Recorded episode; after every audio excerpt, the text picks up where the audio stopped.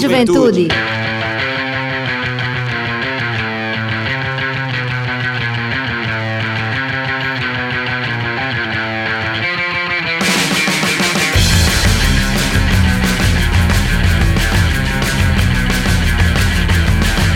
Boa noite, boa noite, Juventude Paraibana, muito boa noite. Está entrando no ar o seu programa, o nosso programa, o programa de toda a juventude da Paraíba, o Fala Juventude.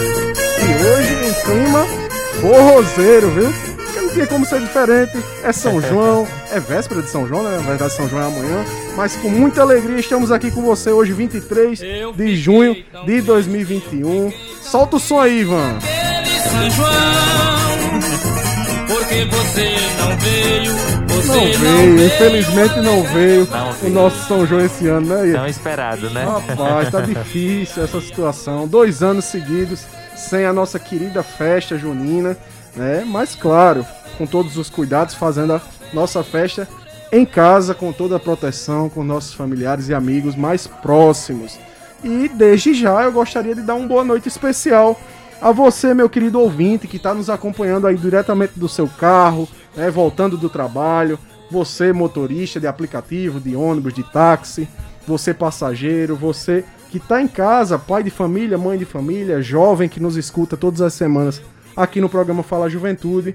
A gente tem a satisfação de nessa quarta-feira de São João conversar com você aqui no seu programa Fala Juventude e dar uma boa noite especial ao meu companheiro de equipe, Heitor Marinho. Muito obrigado, meu irmão, pela sua presença mais uma quarta aqui conosco. E quarta de São João, né? Já vim no ano novo, agora no São João já tô batendo aqui o ponto. Pois é, você vem nas datas principais, né, comemorativas aí. Ah, eu gosto de encerramentos e datas marcantes.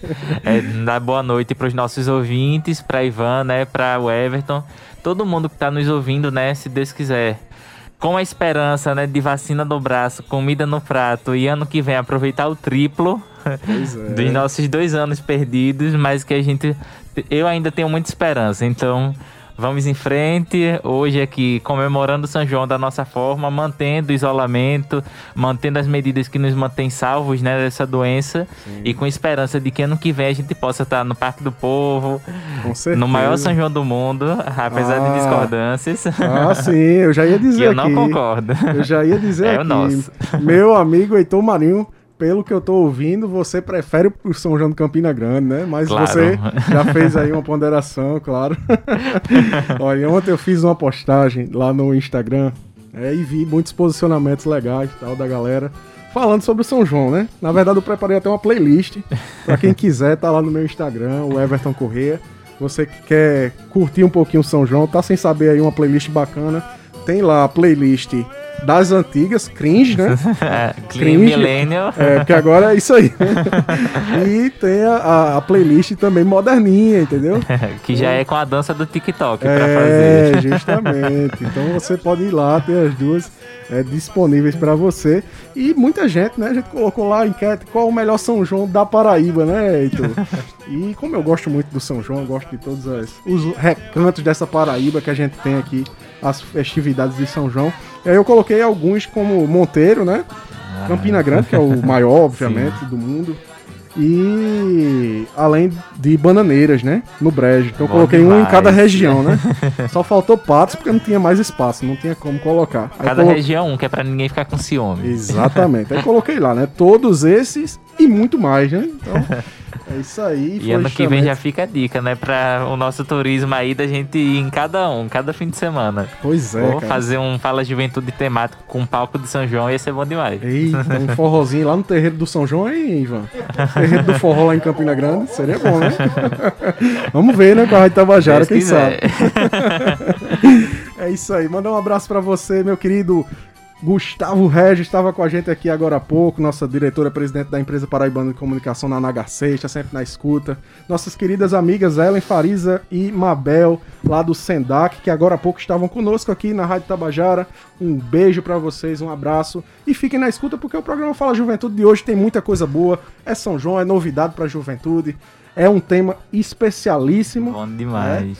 Tem depois um spoiler cultural pra juventude também, para o seu fim de semana, é, para encerrar esse mês de junho com tudo, como sempre a gente faz aqui no programa Fala Juventude. Meu amigo Heitor Marinho, É, a gente estava comentando, né? Além do, do São João, tá acontecendo diversas coisas no Brasil que tem nos preocupado bastante. Né? Claro.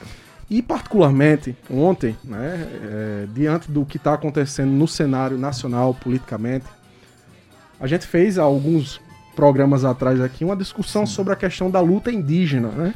E principalmente da juventude indígena.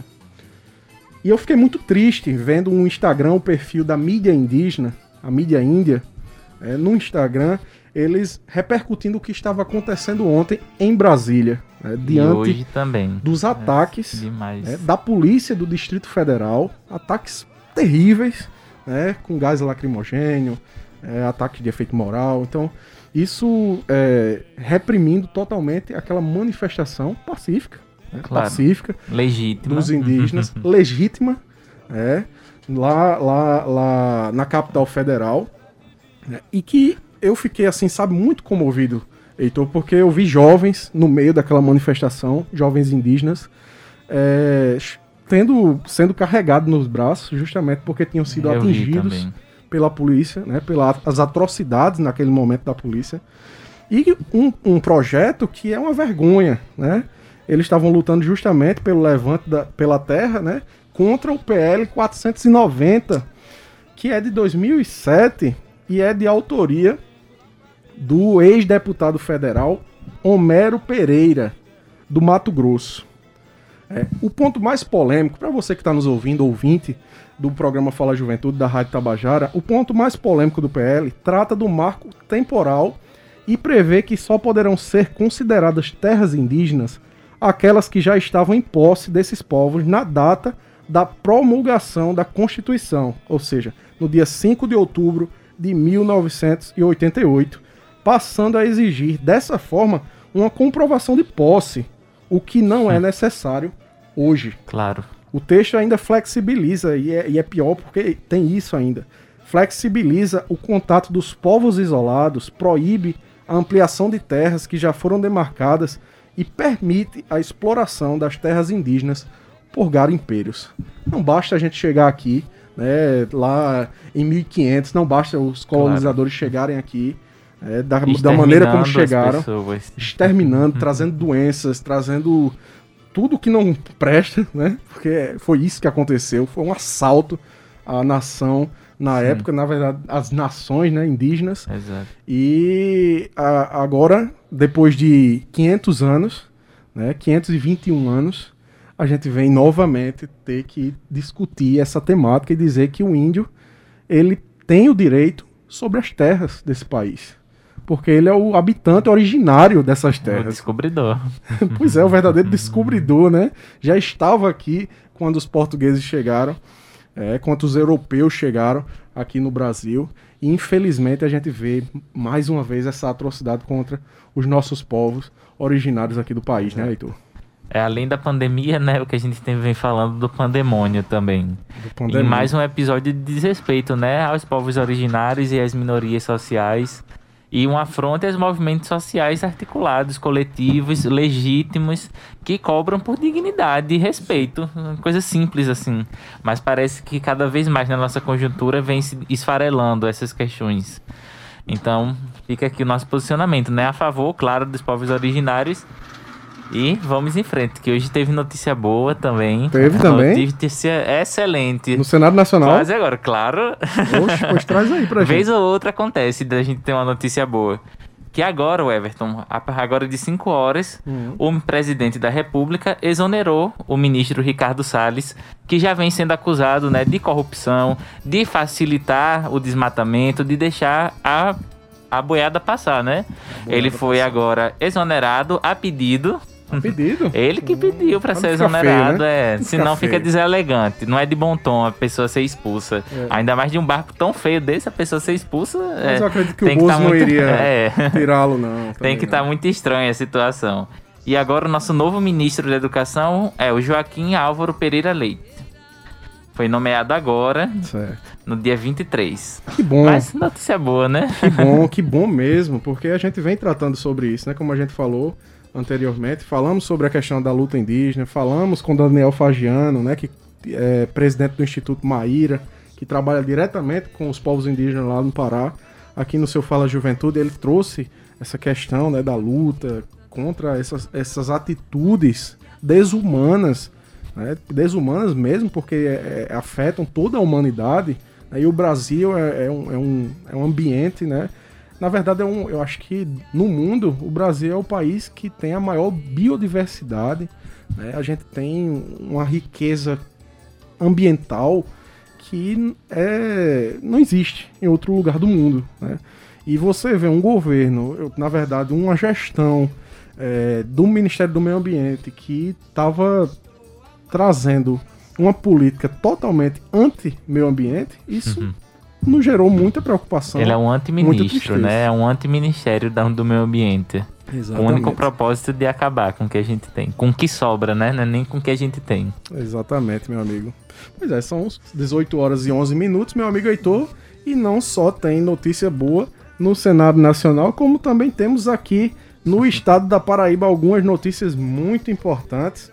A exemplo né, da prorrogação do programa Juventude Empregada pelo Youth Voices Brasil. Hoje eu acertei o inglês, viu? Youth Voices tá Brasil. pois é, e a prorrogação ela vai até amanhã. Você que quer ter acesso né, ao programa Juventude Empregada, que vai justamente dar a oportunidade de você é, estar inserido aí no mercado de trabalho, tendo uma formação agora a partir do mês de julho até o mês de setembro, né, e totalmente voltada para o mercado, para a profissionalização da juventude. E a Secretaria de Juventude do Governo da Paraíba pactuou junto ao, ao Juventude Empregada, foi até notícia aqui na Rádio Tabajara também, nos jornais da Rádio Tabajara. E tá aí a oportunidade, vá lá, se inscreva no perfil do Instagram do Youth Voices Brasil é, você vai poder ter acesso lá no link que está na bio. Então não deixe de se inscrever até amanhã, às 23 horas não e 59. Não deixe para amanhã, não deixe para amanhã. É melhor não deixar, hoje, né? É. Muito pois bom, é. a gente tá falando aqui de políticas públicas de empregabilidade para a juventude, né? E a gente fala que a educação transforma a vida, mas o trabalho transforma vidas Sim. também. Então, e além dessa notícia, Everton, a gente vai ter que a educação seleciona estudantes egressos das escolas cidadãs integrais para serem jovens protagonistas, né? É. Desse projeto. Então, é muito interessante, muito bom. E também a EPC lançou. Ah. Não, só fazer um destaque, meu amigo Heitor. Esse destaque que você trouxe aí é muito importante, porque ele vem justamente da Secretaria de Estado da Educação e da Ciência e Tecnologia.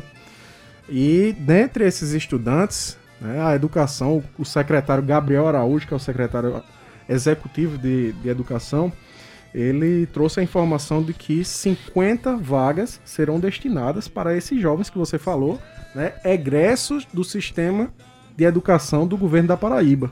Né? Então, você que foi aluno das escolas cidadãs integrais ou das escolas regulares do governo da Paraíba, você vai ter acesso a esse essa chamada pública, né, que eles estão fazendo, são 50 vagas com 100 vagas no cadastro reserva. Então, oh. E, e o melhor, viu? A remuneração da bolsa é 500 reais. Então, é um incentivo muito, muito bacana, né? Claro, Trabalhar com protagonismo juvenil na área que você, jovem, é, pode dominar, mesmo que é o protagonismo da juventude para estar tá auxiliando lá a Secretaria da Educação. Mais Muito uma massa. marca né, do nosso compromisso enquanto governo do estado da Paraíba com a educação, né, com a transformação das vidas e do protagonismo juvenil, que é algo que eu acho que é o nosso foco aqui no Fala Juventude. Então, muito legal, muito bacana a gente estar tá falando sobre isso. Excelente, Heitor. E você estava trazendo uma notícia aí da EPC. O que é que a EPC está preparando para a juventude? Então, Everton e ouvintes, a gente vai ter o terceiro concurso de grafite homenageando Genival Macedo, né? Pelo Festival de Música da Paraíba. As inscrições são pela internet até o dia 28, através do site EPLC, EPC. Isso, EPC. .pb.gov.br. Eu vou repetir eplc.pb.gov.br. Deixa eu só corrigir um pouquinho aqui, que a, a letra na hora a gente não entendeu bem. no caso é cpl ah, arroba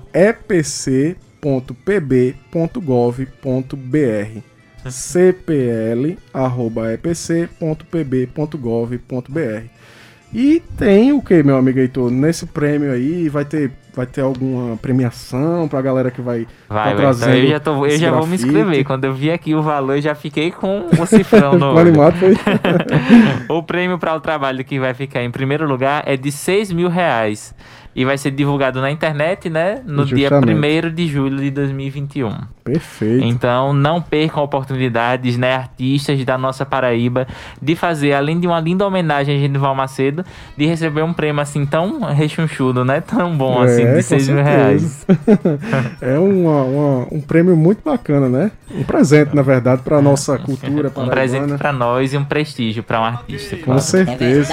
E o edital ele está disponível justamente nos sites da Rádio Tabajara e do jornal A União. Então você que quer ter acesso, saber mais informações, é, procure o edital no site da Rádio Tabajara e também no do jornal A União e faça sua inscrição pelo endereço de que nós já lhe informamos aqui. Hoje a gente não tem momento do Paradesporto, meu amigo Ah. Heitor. Infelizmente, nosso professor Jonatas tá lá no, no seu trabalho, né, com a seleção brasileira de goalball. Ele tá se preparando para as Paralimpíadas do Japão. O cara é muito massa, né? Porque ele tá com a gente aqui, mas na outra semana ele já tá lá no Japão, já tá em outro lugar. É, quando ele entrou no Somos globais, né, Somos agora? globais, viu? Fala juventude. Eu vou tentar fazer com que o professor Jonatas e os jovens que vão estar lá nas Paralimpíadas falem conosco diretamente do Japão, viu? Ah, bom demais. Vai ser bom, né? Lá para o mês de Já agosto. quero. Vamos com certeza aí fazer uma programação muito bacana. Mas, desde já, o programa Fala Juventude é o programa mais jovem do Rádio Paraibana e é uma iniciativa da Secretaria Executiva da Juventude, em parceria com a empresa paraibana de comunicação, através da sua, da nossa, da querida Rádio Tabajara, né, sempre às quartas-feiras, das 18 às 19 horas, aqui dialogando com você um pouquinho antes da Voz do Brasil, antes dessas notícias que muitas vezes a gente não gosta de ouvir, né? Tem notícia boa justamente Mas no seu programa. Que hoje a gente tá no Fala São João. Juventude. São João é coisa boa, não é coisa ruim, não. Perfeito, meu amigo. E o destaque da juventude de hoje é justamente né, as vagas de estágio para ouvidoria do Banco Santander, meu amigo Heitor. É um curso de. eh, o estágio é voltado para os cursos de administração e direito. Então você que está nos ouvindo, preste bem atenção. O CIEE, arroba oficial.ciee, que é o Instagram, está divulgando vagas de estágio para ouvidoria do Banco Santander. Os cursos que eles estão selecionando é justamente o curso de administração e o curso de direito. Então você que é estudante desses dois cursos, a partir do segundo semestre, porque há um requisito lá, os estudantes precisam estar cursando a partir do segundo semestre, né, de cada um desses cursos, podem se inscrever através do link que está na bio do Instagram, que nós já falamos, que é o arroba oficial.cee. C-E-E. Não é CEE, a escola de inglês. É CEE. Então vá lá, faça sua inscrição. E tem outra novidade também do CIE, né, Heitor? Sim, e agora eles estão oferecendo, Everton, cursos online de preparação para o mundo do trabalho, do saber virtual, CIE, e as inscrições são através do link portal.ciee.org.br barra estudante barra saber hífen virtual barra. Então acho que é mais uma prova, né, de como o CIE tem esse compromisso com a juventude, que é uma parceria cada vez mais frutífera, né, do CIE com a nossa secretaria. É muito feliz. E esses cursos são de tecnologia em parceria com a Oracle Next Education. E mais informações vocês acompanham no Instagram que o Everton acabou de falar e que eu vou repetir aqui agora, que é o oficial.ciee. Perfeito. Repetindo, ofi ofici arroba no Instagram. Perfeito, meu amigo Heitor. Muito bom. Então são essas as novidades do CIE aqui no seu destaque da juventude de hoje, né, trazendo aí é, importantes cursos, né, profissionalização, formação para nossa juventude, para que você esteja cada vez mais preparado para o mercado de trabalho, ainda mais nesse momento, né, pós-pandemia que nós vamos viver. Exato. Estamos no Deus processo de quiser. pandemia ainda, né, mas vamos viver um processo de pós-pandemia e, claro, o mercado ele vai exigir de você cada vez mais qualificação e a Secretaria da Juventude, em parceria com a empresa paraibana de comunicação, junto com o CIE, estar trazendo essas novidades para você aqui no seu programa, Notícias no programa da Juventude. Mandar um abraço pro meu amigo Gregório Medeiros, jornalista lá no bairro de Cruz das Armas, está dizendo para mandar um alô para as tias dele que estão lá em Campina Grande e vão ouvir o programa, né? Porque, e Heitor já vai dizer por que é que a gente tá mandando um abraço para Campina Grande. Então, um abraço para as tias do Gregório lá em Campina Grande, né? Estão na escuta do programa Fala Juventude. Mandar um abraço para o meu amigo Edmilson, motorista do Instituto Federal da Paraíba, que também tá na escuta, mandou a foto aqui do carro, o painelzinho lá do carro. Meu amigo Edmilson, uma saudade enorme de você, meu irmão. É um parceiro de várias caminhadas quando eu era do movimento estudantil no IFPB. A gente andou esse Brasil todo, Heitor. Né? Nas estradas, eu sempre ali na frente conversando com o Edmilson, ele dirigindo e eu na cadeirinha do lado, Yes. batendo um papo e levando a juventude aí para os eventos e tudo que acontecia. Edmilson, meu irmão, uma saudade grande de você. Um beijo, um abraço para você. Meu amigo Heitor, sem mais demora, a gente tem aí. É, são 18 horas e 21 minutos. Eu queria saber qual é o tema que nós vamos tratar aqui no seu programa Fala Juventude de hoje. Então, Everton e ouvintes, hoje nosso tema é o mês do orgulho LGBTQIA+, de 2021. Eu chego e fico sem fôlego de tão longa que é a sigla, mas é muito bom ter uma sigla longa, né? Porque mostra justamente como a diversidade de gênero e sexual é infinita em suas possibilidades. Hoje a gente vai fazer aqui um apanhado geral, né, do mês do orgulho Sim. desse ano, né, em pandemia, mas que não deixou de acontecer eventos, webinários, falas, lives, apresentações, né? Acho que é bem bacana assim, o que se já tem se construído e se consolidado na agenda do movimento LGBT enquanto movimento social legítimo ao longo do Brasil. E hoje a gente vai falar um pouquinho aqui do nosso contexto da Paraíba, né? Perfeito. E de início a gente vai ter um áudio agora de uma inserção de um querido amigo meu, que é o Alexandre, o Alessandro, perdão. é que a emoção é tão grande de falar Claro. sobre essa amizade que chega fica sem fôlego. que é o Alessandro Teixeira Rezende. Ele que é psicólogo e recém-doutor em psicologia social pela Universidade Federal da Paraíba. Ele mandou um áudio aqui pra gente falando um pouco sobre o que ele estudou na tese, que é justamente sobre a terapias de reversão sexual, que não Sim. tem base científica, né? Que são justamente o que a gente conhece como cura gay. Ah, tá. Então vamos escutar essa inserção maravilhosa aí dele. Vamos lá. Caros ouvintes, boa noite. Meu nome é Alessandro Teixeira Rezende, sou psicólogo formado pelo UFPB e possuo doutorado né, em psicologia social na mesma instituição. Hoje eu estou aqui para discutir um pouco né, sobre o processo de patologização da homossexualidade e também sobre as terapias né, de reversão sexual que vêm socialmente disseminadas aí nos últimos tempos. Então, inicialmente, é importante a gente discutir que os debates sobre a natureza né, eh, do preconceito contra as minorias sexuais têm sido cada vez mais frequentes né, nas sociedades contemporâneas. Contudo, mesmo diante dos inúmeros esforços né, para promover a igualdade e das conquistas na disseminação dos valores de respeito né, aos direitos humanos, em defesa e proteção às minorias sexuais, a continuidade da violência e discriminação contra os homossexuais ainda pode ser vista em vários contextos sociais. Nessa conjuntura, né, mesmo com o devido conhecimento científico de que a homossexualidade não se configura mais como a natureza patológica, foi possível perceber nos últimos tempos um aumento do apoio a políticas né, que reforçam a estigmatização dos homossexuais, dentre elas a favorabilidade de práticas né, voltadas para a reorientação sexual que são divulgadas no meio social né, mediante a denominação de cura gay. E aí, se a gente for fazer uma contextualização específica no Brasil, onde a violência contra esse grupo é considerada alarmante, né?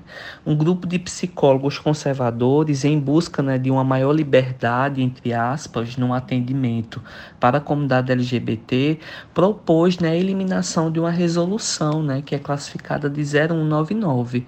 E essa resolução ela estabelece justamente a proibição dos psicólogos colaborarem com eventos e serviços né, que propõem o tratamento da cura da homossexualidade. Em resposta né, a esse grupo de psicólogos, né, o CFP, na verdade, né, qualificou esse posicionamento equivocado, uma vez que em nenhum momento da história o Conselho Federal de Psicologia né, eh, proibiu a atuação dos psicólogos frente à comunidade LGBT. Contudo, sempre pôs o limite ético e a proibição de atendimentos direcionados à reorientação sexual. E aí é nesse contexto né, que surge a discussão sobre o problema da reorientação sexual dos homossexuais. Então, em linhas gerais, a crença de que a homossexualidade é uma doença, ou a crença de que a homossexualidade ela precisa né, de cura, ela é uma ideia subjacente né, de que o comportamento gay é uma anomalia que deve ser curada.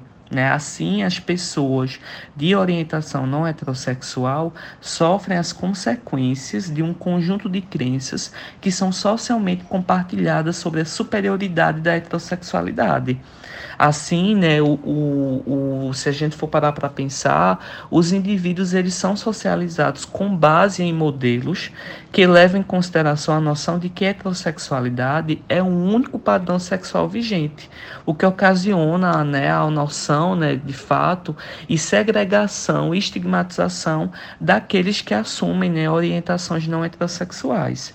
É importante é, destacar e debater e discutir né, sobre esses pontos, sobretudo no mês da conscientização LGBT+, porque durante muito tempo né, a psicologia e as ciências humanas como um todo elas atuaram em prol da estigmatização e do preconceito frente às minorias sexuais.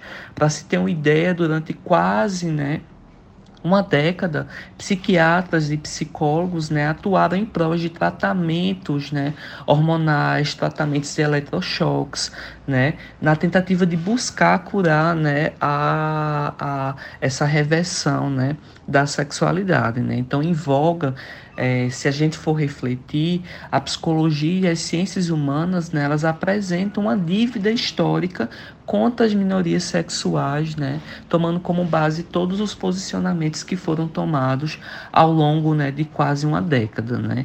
Então, é, como é que a gente dirime essa dívida? Discutindo, debatendo, pesquisando né, e, fazendo, e ocupando espaços para discutir né, sobre essas problemáticas. Muito obrigado, Alessandro. Acho que a sua fala é uma fala muito forte, né? Porque ele, além de ser pesquisador, recém-doutor desse tema que já tem trabalhado desde a graduação, ele fala em primeira pessoa, né? Enquanto pessoa Sim. LGBT. Então, acho que é muito importante, eu fico até mexido com o que ele fala no final, né? De ocupar esse espaço e produzir sobre esse tema uhum. como uma forma de fazer uma reparação histórica, como uma forma de cobrar pelos espaços que foram negados, né, Everton? É muito bacana, assim, a gente ter no Brasil pesquisadores tão qualificados e com a consciência tão forte do nosso papel social, né? Então, Excelente. muito obrigado, Alessandro. Obrigado, Alessandro, pela tua participação. E meu amigo Heitor, são 18 horas e 28 minutos. Os nossos ouvintes já estão querendo saber quem é a nossa convidada, o nosso convidado de hoje, que vai estar aqui dialogando conosco sobre esse tema tão importante. Então, a nossa convidada é uma pessoa mais que especial. Ela que é graduanda em psicologia pelo UFPB, transativista, integrante do NINETS, o EPB e coordenadora atual do Centro de Referência LGBT Luciano Vieira, em Campina Grande. Ela é Laura Brasil. Então, ah, boa noite, Laura. Prazer. Olá, boa noite. Estão me ouvindo? Sim, Sim. muito bem. Seja bem-vinda, Laura, ao programa Fala Juventude. É uma honra recebê-la aqui nos nossos estúdios da Rádio Tabajara. pelo espaço. Agradeço em nome também da, da Secretaria da Mulher e Diversidade Humana por a gente estar tá fazendo essas construções, essas pontes. É extremamente importante que a gente promova esses diálogos para falar sobre visibilidade, né? Perfeito. Inclusive, a Secretaria de Estado da Mulher e Diversidade Humana é uma parceira sempre muito presente aqui no Fala Juventude, né, Heitor? A gente fez um mês inteiro aí para a programação da, do, do mês da mulher. mulher, né? A questão racial a gente também traz muito aqui no programa Fala Juventude junto com o Roberto e agora é, sobre a temática dos direitos LGBT, né, da comunidade LGBTQIA+. Isso, Perfeito. sopa de letrinhas. Laura, para iniciar a nossa conversa, é, fala um pouco sobre as ações da Secretaria e do Espaço LGBT nesse ano. Então, é, o Centro, de Centro Estadual de Referência LGBT é um equipamento vinculado à Gerência LGBT, que é um dos braços da Secretaria da Mulher e Diversidade Humana, e as ações pautadas pela, pela pelo centro de referência, elas vêm da observância do perfil da população LGBT na Paraíba, que não é muito distante dos indicadores que a gente tem a nível nacional. Então, são pessoas, em sua grande maioria, que têm um baixo nível de escolarização ou que estão em situação de vulnerabilidade, e ou, né, no caso, em situação de vulnerabilidade, é, quando a gente observa esses cruzamentos desses eixos, a gente observa que é, alguns nichos, porque costumo dizer que a sigla LGBTQIA+, ela basicamente ela vai englobar três populações distintas, né? Uma que se refere especificamente a pessoas e suas orientações sexuais, outra que vai se referir a pessoas e suas identidades de gêneros e outra que vai se, é, se direcionar pessoas com é, caracteres morfológicos, né, no caso das pessoas intersexo. Isso. Então, a gente engloba tudo na sigla por, por conta do movimento e da força política de nos unirmos, mas a gente entende que existem pautas específicas, existem grupos que são mais marginalizados a exemplo no caso da população trans travesti.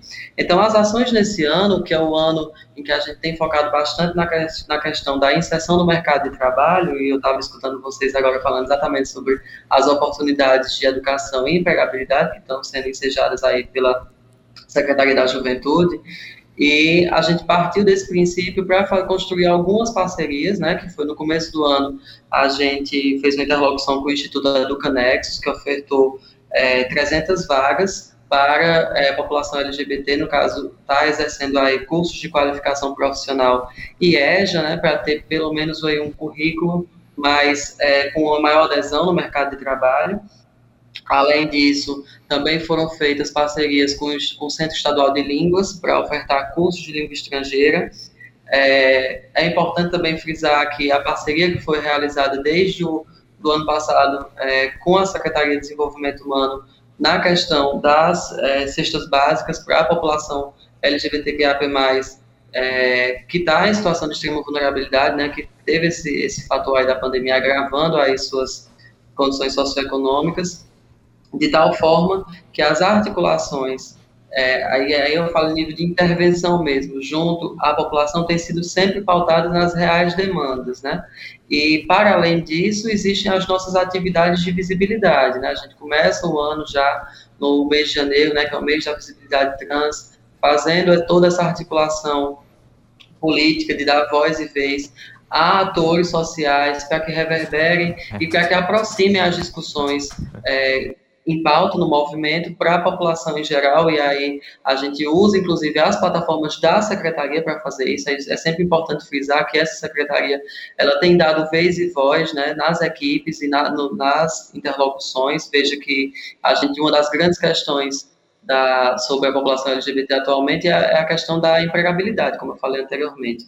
E quando a gente pega na, em relação à população trans, a gente tem que 90% das pessoas trans no Brasil é, não, tão, não tem um vínculo empregatício formal. 90% é, praticamente está na prostituição como única fonte de subsistência possível.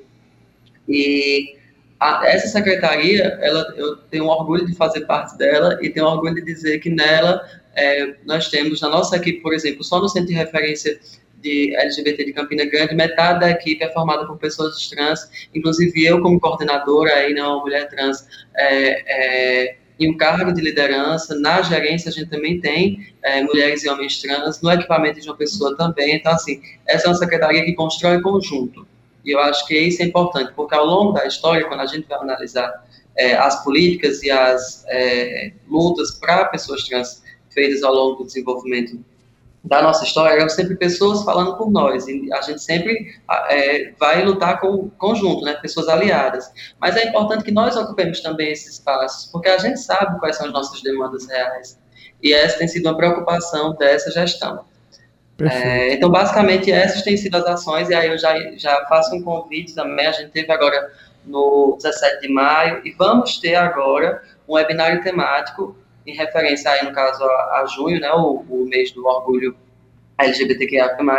Então, do, entre o dia 28 ao dia 30 de junho, no YouTube, na plataforma do YouTube da Secretaria, nós vamos ter um webinário temático falando sobre o mês do orgulho LGBTQIA+.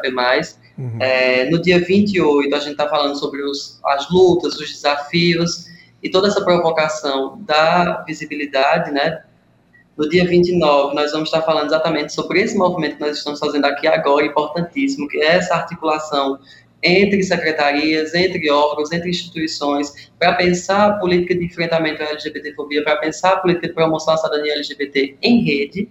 E no dia 30, nós vamos estar discutindo é, os desafios que a população LGBTQIA+ sofre em relação ao mercado de trabalho. Então, você vê que os eixos são bem pertinentes a essas pautas, que é inserção, empregabilidade, visibilidade, respeito e combate à violência. Eu acho que eu me estendi um pouquinho. Nada, que é isso. É, Laura, veja só. É, as pessoas geralmente, e muitas as pessoas que estão nos ouvindo, é bom para a gente esclarecer, é, fica na dúvida. A gente brincou aqui um pouco, né? A sopa de letrinhas com relação à sigla LGBTQIA.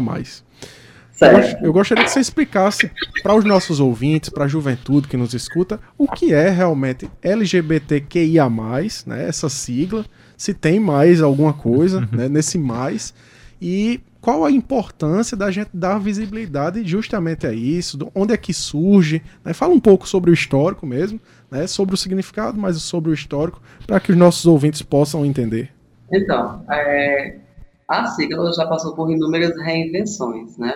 É, a gente pode localizar, para não ir tão longe, a gente pode localizar aí por volta da década de 80, que aí eu vou pegar só o gancho exatamente desse mês, da revolta de Stonewall, né, quando existia uma série de interdições, como estava falando anteriormente também o áudio do, do psicólogo que foi convidado, é, falando sobre a questão da patologização da homossexualidade.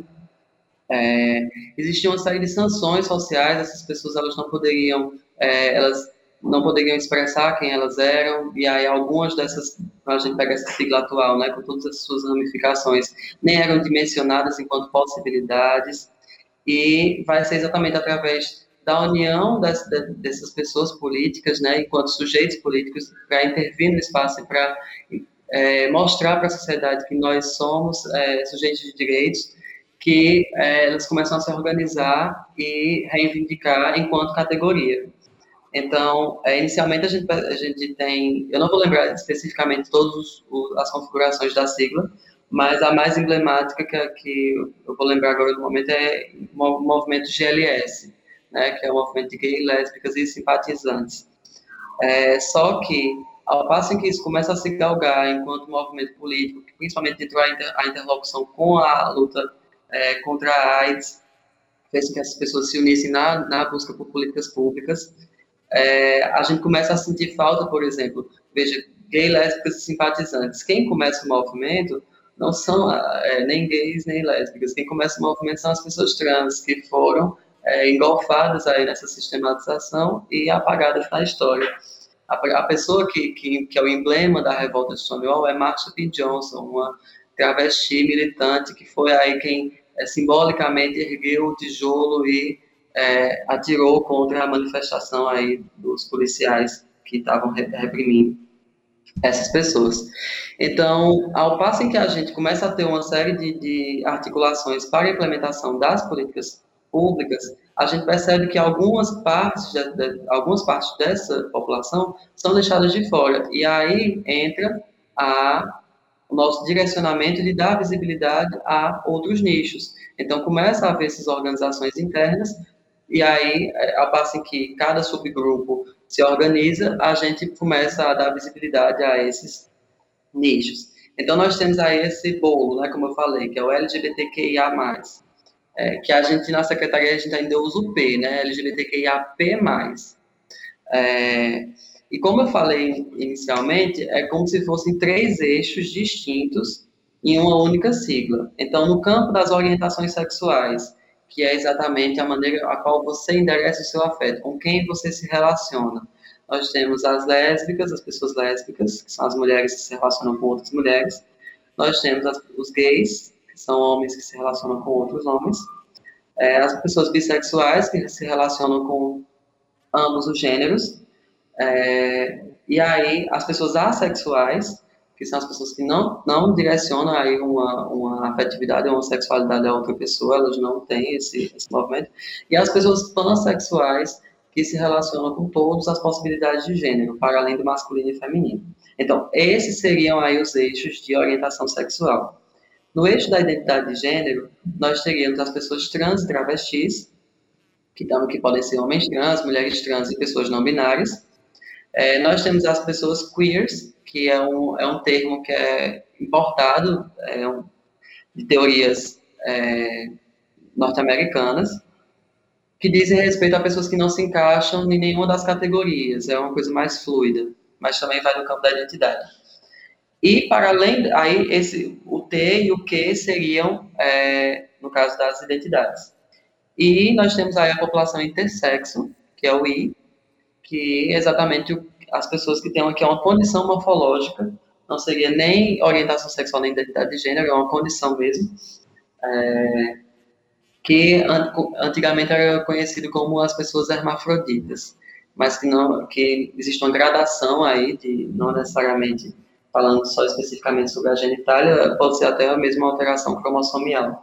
É, especificamente. Então, basicamente, você percebe que são três eixos diferentes: LGB, é, AP, orientação sexual, TQ, identidade de gênero, e o I, é, condição morfológica da forma que forma o LGBTQIAP+, como esse grande é, é, bolo de pessoas que têm em comum as questões de gênero e sexualidade. Não sei se ficou claro ou se ficou embolada.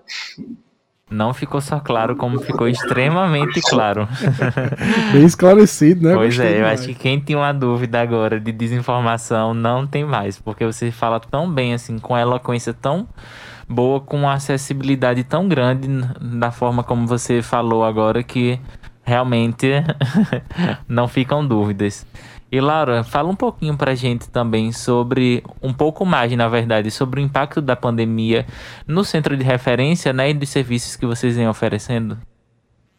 Pronto. É, só para fechar um pouquinho do raciocínio que eu estava fazendo sobre a sigla, é, como eu disse, né, são três eixos e é importante que a gente entenda que são três eixos para que a gente pense as políticas de forma específica. Porque as demandas, por exemplo, da, de pessoas que estão reivindicando questões por suas orientações sexuais são diferentes, por exemplo, de demandas de pessoas que estão reivindicando questões por suas identidades. É, a gente tem, por exemplo, especificamente em relação as pessoas trans, nós temos expectativa de vida no Brasil com uma expectativa de vida de 35 anos em relação a uma pessoa cis. É, a população brasileira, como todo, tem sua expectativa de vida aí de 70 e muitos anos. É, e as pessoas trans têm uma expectativa de vida de 35 anos. Então, é, entender as especificidades de cada subgrupo aponta para a gente a urgência de intervir nas, nas pautas mais é, gritantes, né? É, e aí não é sobre dar, como é que se diz, preferência ou de dar, ou de dar atenção específica a um eixo, mas de entender que algumas pautas são, de fato, mais é, é, de, de, maior vulnerabilidade, né? É, e aí, falando um pouco, puxando exatamente por esse ponto, as dinâmicas do centro de referência em relação à pandemia, para quem não conhece o centro de referência, o centro de referência ele é um órgão que vai atuar exatamente na questão da promoção da cidadania das pessoas LGBTQIA+, e no combate à LGBTfobia. Então, a gente funciona é, com uma equipe multidisciplinar formada por um assistente social, um psicólogo, um advogado, além da equipe base, que é a coordenação, a recepcionista e o agente de direitos humanos, todos focados ali em articular junto a esse usuário que pode chegar no serviço de, de maneira espontânea é, para que ele seja o melhor atendido, né, e esteja, esteja a garantia de seus direitos. É, por muito tempo, o centro de referência ele funcionou como uma perspectiva de unidade sede, né, a pessoa teria que ir até lá ou ser encaminhada. E isso acaba que distanciava um pouco para algumas pessoas, tendo em vista que são dois equipamentos no estado da Paraíba para dar conta de todos os municípios. Então, quando a gente pensa na realidade de municípios um pouco distantes, para que pudessem acessar o serviço era um pouco difícil. E é, o que a gente vem sentindo durante a pandemia é exatamente um agravamento das vulnerabilidades dessas pessoas e a não acessibilidade delas aos equipamentos institucionais, sejam eles municipais, estaduais ou federais, tanto pelo sentimento de não pertença, pelo fato de que as instituições, historicamente, elas já foram reprodutoras de violência, e aí, em alguns casos ainda são, como também pelo fato de que em alguns movimentos serem inacessíveis pela, sei lá, a, a própria vulnerabilidade da pessoa, né, a distância territorial, enfim, uma série de fatores. Só que é, essas pessoas passaram a entender que elas precisavam buscar algum, algum lugar. E com isso elas passaram a, a, a vir a, a, aderir mais ao centro de referência. Então, é, como estratégia também para facilitar essa acessibilidade, a gente, é, e agora é uma coisa, né, tudo durante a pandemia se informatizou. Né, o que ainda não, não tinha se informatizado, agora deu, fez, deu um jeito de ser. E aí, uma das estratégias que a gente encontrou lá no, aqui, lá no centro, aqui em Campina, foi a elaboração da nossa ficha de, de cadastramento, só que online, através de um formulário no Google, e com isso a gente teve um boom de, de cadastramento de pessoas que nunca tinham acessado o serviço anteriormente. A gente salta, por exemplo, de 250 usuários no final de 2020 para 430 usuários agora em junho. Então, a gente praticamente dobrou a quantidade de usuários no serviço. E a, os grandes eixos que perpassam esse, esse salto qualitativo é exatamente a questão da saúde mental e da vulnerabilidade socioeconômica. E aí a gente atrela também um ao outro, né, são interligados, mas que apontam um grande desafio que a gente tem que pensar, porque são pessoas que muitas vezes estão ali é, presas, digamos assim, né, nesse, nesse processo da quarentena, com seus agressores, né, a família enquanto esse primeiro âmbito de reprodução da violência, são pessoas que estão tendo suas identidades, suas orientações negadas para sobreviver, mas nisso de você negar a sua, sua própria persona, digamos assim, você está sofrendo, né, e com isso você adoece mentalmente, e isso repercute no corpo, e aí a inacessibilidade no mercado de trabalho, todos esses agravantes estão tornando é, como o grande desafio que a gente vai ter que pensar na, na intervenção agora, né, a partir de agora.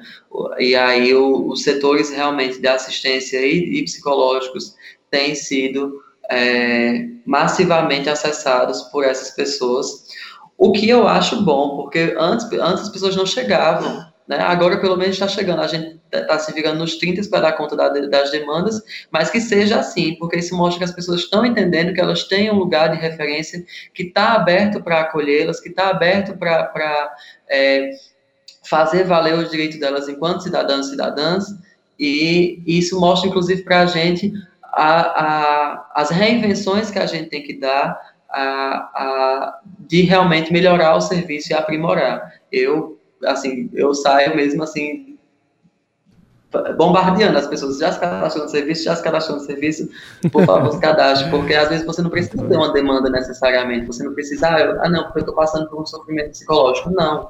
Quando você se cadastra no serviço, você passa a fazer parte do banco de dados do Estado sobre a população LGBTQIA+, na Paraíba. Uhum. A partir dos bancos de dados, a gente implementa políticas públicas que são embasadas na realidade dessas pessoas. Excelente. Então, tendo dados, por exemplo, é, é, proporcionais à questão de empregabilidade, à questão de vulnerabilidade, eu penso em ações efetivas. E aí, quando, por exemplo, a gente começa o ano fazendo essas ações de, com a Educanexus, quando a gente faz essa educação por cento de línguas, é pensando exatamente nessas pessoas, para que elas acessem, e elas não precisavam ter nenhuma demanda.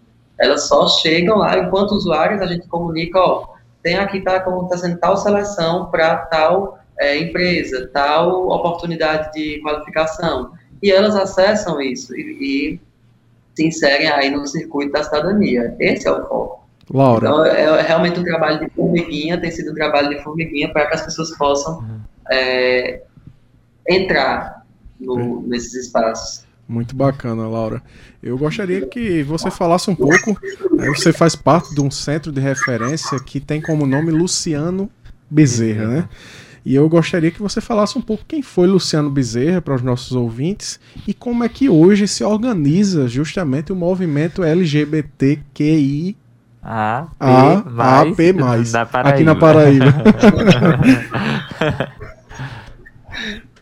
Olha, é, Luciano Bezerra, ele foi um grande ativista do movimento LGBTQIA+, é, na Paraíba. Ele e, e, Fernanda Benvenuti são os grandes nomes é, que a gente tem enquanto forças políticas no, no como é que se diz, a nível de movimento mesmo, e assim, quando a gente pensa nesses atores, nesses atores emblemáticos, né, eles são realmente assim a nossa ancestralidade, porque é, eles quem trilharam as portas e os caminhos para que a gente tivesse aqui, né? É, para que a gente pudesse ocupar esse espaço, para que a gente pudesse, de fato, construir conjuntamente a nível é, institucional, a nível é, nacional, na realidade, porque são pessoas que provocaram aí nessas articulações de conferências, de enfrentamentos, muitos das, dos direitos que a gente conseguiu galgar minimamente hoje em dia. E a nível é, é, atual, a gente tem é, a articulação de vários movimentos, né? Aqui, aqui na Paraíba mesmo posso citar as meninas da Astrapa, é, quer dizer, Astrapa Trans, Astrapa eu estou confundindo. Astrapa Trans, a gente tem um coletivo que é o coletivo de, de mulheres trans travestis, aqui do estado. A gente tem é, o coletivo Petris, que é o coletivo de homens trans, tem o coletivo de Maria, a Maria Quitéria, que é de mulheres lésbicas, a gente tem as Carolinas Transfeministas aqui em Campina Grande, é, uma série de, de, coletivos, eu não vou lembrar de todos, e peço desculpas se alguém estiver ouvindo e sentir falta, gente, me desculpa, mas é porque é muita coisa para a pessoa lembrar. Mas são as organizações que têm realmente pautado e mobilizado, né? Eu preciso fazer o adendo aqui para rede estadual de enfrentamento à LGBTfobia que a gente articulou junto à secretaria é, e os movimentos para que a gente fizesse realmente uma movimentação interinstitucional pensando em rede, juntando a sociedade e os, os, os diversos meios é, municipais e estaduais no combate a toda e qualquer forma de violência então, né, essas nossas articulações é, são extremamente importantes, porque é o movimento que provoca para que as instituições é, se atualizem, para que as instituições busquem é, é, dar vez e voz né, a essa população. Então, não tem como construir política sem o movimento. E, de fato, essa interlocução que a gente tem pautado tem sido muito, muito produtiva para a gente pensar na, na, mudança cada vez mais dessas realidades é, violentas que têm se apresentado para nós. Massa demais sua fala, sua fala, Laura. Eu acho que você dá um exemplo de gestão. Acho que assim, eu não consigo nem agora, no momento, imaginar uma pessoa melhor para estar à frente de um centro de referência, pensando políticas públicas voltadas para essa população sem ser você agora. Você vende muito bem o seu peixe. Então, já deixar aqui o meu agradecimento por ter topado participar da nossa entrevista e também porque ela está caminhando para o fim. Aí a gente queria que você fizesse uma fala de encerramento, também em alusão a esse encerramento, né, de mais um mês do orgulho e mais um mês pandêmico, né, vivendo nesse contexto, que eu acho que o movimento LGBT traz muito ainda pra gente de esperança, né, de outras possibilidades, que um outro, um outro normal é possível, que uma nova normalidade é possível que abarque todas, todos e todes. Eu, eu só tenho a agradecer, de fato, porque na realidade é isso, né? É um acúmulo de saberes que vem das que vieram antes de mim, das pessoas que tornaram possível eu estar aqui, reverberar essa voz, não só por mim, né? Mas pelas outras que virão. Eu acho que a gente tem que sempre pensar na perspectiva de ponte, né? De ser ponte e de ajudar as pessoas a a conquistarem aí seus espaços. é uma missão, na realidade, né, que a gente assume, é, entendendo esse compromisso ético-político que nós, enquanto sujeitos, é, temos. E, para mim, assim, na realidade, pensar é, essas datas comemorativas é sempre um ponto. É, é porque só me veio o termo em inglês. Vocês estavam falando inglês bem chique, agora mas não vou falar, não, não vou não. Mas é, só, vem assim, é como se fosse uma sensação doce e amarga. Uhum. Porque é, eu acho que é extremamente importante salutar, a gente celebrar o nosso orgulho, a nossa visibilidade, o espaço que a gente tem galgado, mas o percurso ainda é longo. Ainda a gente ainda tem que batalhar muito, a gente ainda tem que trilhar muitos caminhos. É, quando porque acaba que, sendo assim, quando a gente fala do mês de orgulho, é como se a gente focasse sempre no agora e hum. esquecesse um pouco da nossa trajetória, esquecesse um pouco dos desafios que ainda estão aí pela frente. E eu gosto de pensar nessa perspectiva ampla mesmo, assim, de saudar o meu passado, de, de agradecer esse presente, mas de ter esse olhar assim, bem atento para o futuro, porque a gente não pode deixar jamais que recaia só nessa coisa do mês. A gente tem que uhum. pensar políticas e ações específicas sempre, né? Não é só o mês da do orgulho, não é só o mês da visibilidade trans, não é só o mês da visibilidade é, intersexo. A gente tem que pensar realmente ações cotidianas no enfrentamento a toda e qualquer forma de opressão e na promoção da cidadania das pessoas. Porque a gente não está falando aqui, é, nesse espaço tão importante, para que as pessoas nos aceitem, nos tolerem. Elas não têm que nos aceitar e nos tolerar, elas têm que minimamente nos respeitar e engolir seus preconceitos, porque Exato. são vidas, são pessoas. Eu, o que, o que eu, a minha movimentação, ela não diz nada sobre você. Eu, e para além disso, existe aí outro fator é, quando a gente é, pensa só na perspectiva das datas comemorativas também, a gente acaba reduzindo as nossas potências individuais e coletivas a um simples eixo de, de discussão. Veja, eu é, especificamente sou múltipla, né? O fato de eu ser uma mulher trans Sim. é um dos aspectos da, da, minha, da minha vivência, né? Eu tenho minha família é uma família de professoras, eu sou mãe de gato, eu tenho planta, eu sou psicóloga, eu sei falar sobre tanta coisa, adoro cozinhar, entendeu? E a gente é, meio que às vezes fica cristalizada nisso. Então, que nós Exato. possamos ocupar os espaços, que nós possamos é, trazer mais e mais conteúdos, diversas outras possibilidades de conversa. Não estou desmerecendo jamais, entende? Não estou claro. desmerecendo jamais a pauta que está sendo discutida. Sim. É já, importante já a gente que a chama gente você aqui para falar sobre gatos. Nós, mas há outras possibilidades que a gente pode ocupar para além desse lugar somente da, da referência enquanto pessoa de gênero ou sexualidade e tal. É, e, assim, para mim, eu sou, como boa sagitariana, sou bem otimista esperançosa, então eu acredito sempre que a sociedade ela pode melhorar. E a gente já tem, como eu disse, a gente já teve tantos avanços. Imagine, uma mulher trans, uma travesti está aqui em rádio falando sobre políticas, falando sobre, sobre vidas, falando sobre potência a nível aí é, estadual, né? Assim, a gente pensando realmente nesse alcance, nessa plataforma, eu agradeço demais a vocês. E quando a gente observa isso, a gente observa que de fato as coisas estão caminhando, mas que a gente vai ainda mais além. Eu quero ir mais além. Perfeito, perfeito. Muito obrigado, Laura, pela tua participação, viu? Meu amigo Heitor, tem novidade aí no nosso spoiler da semana, bem rapidinho. Bem rapidinho, Everton. Hoje, às 19 horas, depois do seu Fala Juventude, a gente vai ter uma live com Solange Almeida, e Gil do Vigor no YouTube.